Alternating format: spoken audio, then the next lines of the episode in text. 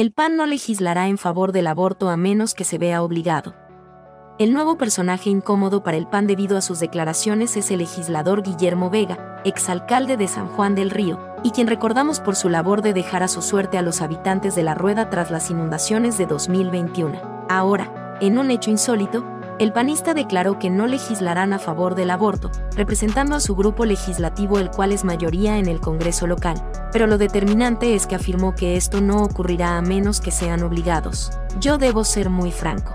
Nosotros estamos, como grupo legislativo, a favor de la vida. Este tema, nosotros no lo vamos a modificar a menos que sea jurídicamente una obligación. Lo digo con toda claridad. Fueron sus palabras. Siendo coordinador de la bancada respondió a la reciente determinación de la Suprema Corte de Justicia la cual determina que las normas que penalizan el aborto potencialmente pueden comprometer o limitar el acceso a las mujeres y personas en sus derechos humanos. Con estas declaraciones ha quedado claro que en estos temas, como ocurrió con el matrimonio igualitario, solo se someterán al Pleno existiendo una orden directa de un poder supremo.